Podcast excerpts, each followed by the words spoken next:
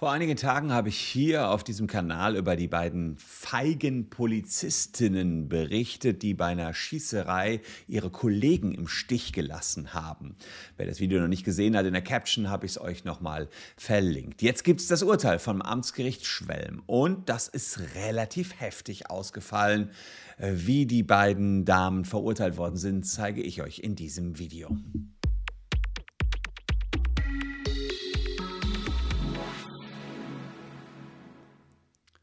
Hallo, ich bin Christian Solmecke, Rechtsanwalt und Partner der Kölner Medienrechtskanzlei Wildeborger und Solmecke. Und wenn ihr rechtlich up to date bleiben wollt, lasst ein Abo für diesen Kanal da. Ich sage euch ja immer, dass es Updates gibt, wenn ihr ein Kanal-Abo da lasst. Und das ist so ein Update-Video.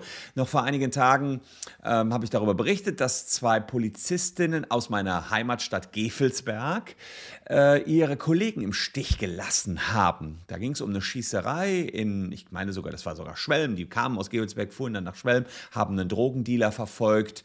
Äh, der Drogendealer verwickelte zwei junge Polizisten, also die zwei Männer, in den Schusswechsel, schossen auf den einen der flog aus dem Auto raus, schoss zurück, es war ein richtiger Kugelhagel und zufällig kamen zwei weitere Polizistinnen zu dieser Situation dazu.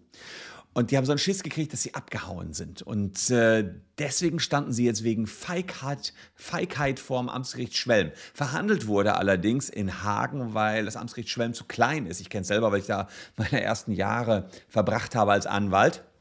Und äh, das Interesse an dem Prozess war gestern so riesig, dass man das nach Hagen verlegt hat. Der, der Anklagepunkt war Versuch der schweren Körperverletzung im Amt durch Unterlassung.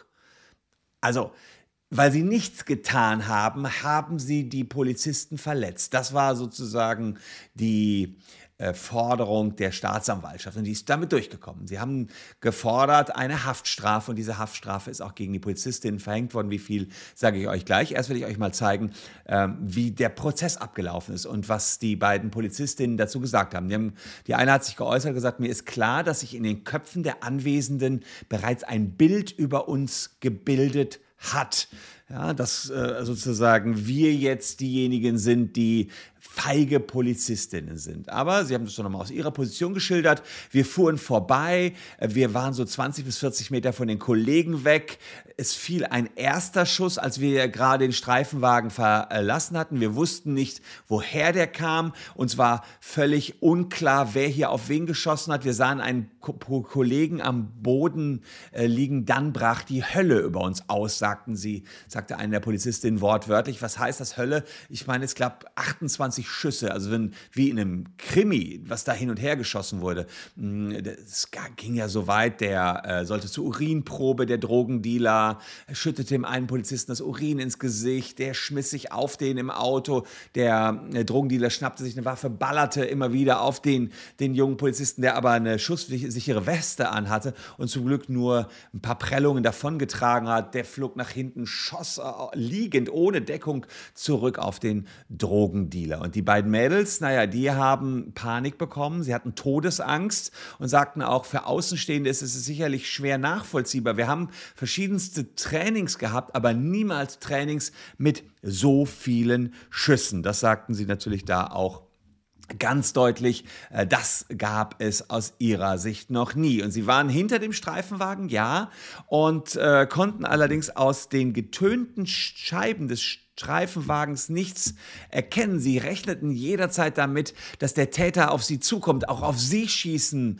äh, wolle. Und äh, naja, das Funkgerät, das war im Auto. Deswegen kamen sie auch nur nicht zum Auto. Sie wollten nur weg von, zum Tatort, hielten, ich glaube, es war eine Altenpflegerin an. Die berichtete gestern auch als Zeugin, sagte, ja, die kamen völlig panisch, hatten Angst um ihre Kolleginnen. Mit dem Handy haben sie dann die Leitstelle angerufen. Die Leitstelle hat gesagt, fahrt sofort wieder zurück und helft denen.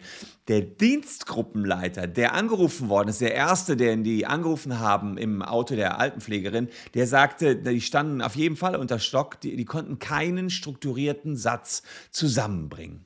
Tja, kann man sich vorstellen, dass man da in Panik ist, aber wie viel Panik muss eine Polizistin oder ein Polizist aushalten können? Das war die Kernfrage dieses Prozesses. Wer auch zu Wort kam, war der angeschossene Kollege, der hatte eben nur Prellungen, weil er eine Schussweste trug, paar Blutergüsse und er sagte dann wortwörtlich, es tut mir ziemlich leid, dass die beiden hier sitzen. Ja, also er machte ihnen überhaupt keine Vorwürfe, dass sie so reagiert haben. Und der andere Kollege sagte, ich hatte den Eindruck, dass die Schüsse auch in Richtung der beiden Polizistinnen gingen.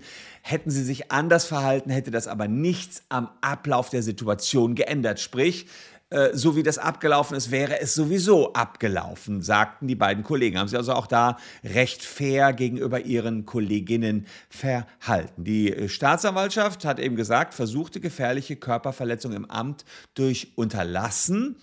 Die Polizistinnen waren allerdings waren zwar reumütig, aber sie wären trotzdem verpflichtet gewesen, die eigene Gefährdung habe sich in Grenzen gehalten. Deswegen seien sie verpflichtet gewesen, zu helfen. Sie hätten sich in Deckung begeben können, sie hatten schusssichere Westen, sie hatten Maschinengewehre voller Munition im Auto liegen. Deswegen hätten sie zumindest mal einen Warnschuss abgeben müssen. Und deswegen gab es einen Antrag der Staatsanwaltschaft auf ein Jahr Freiheitsstrafe.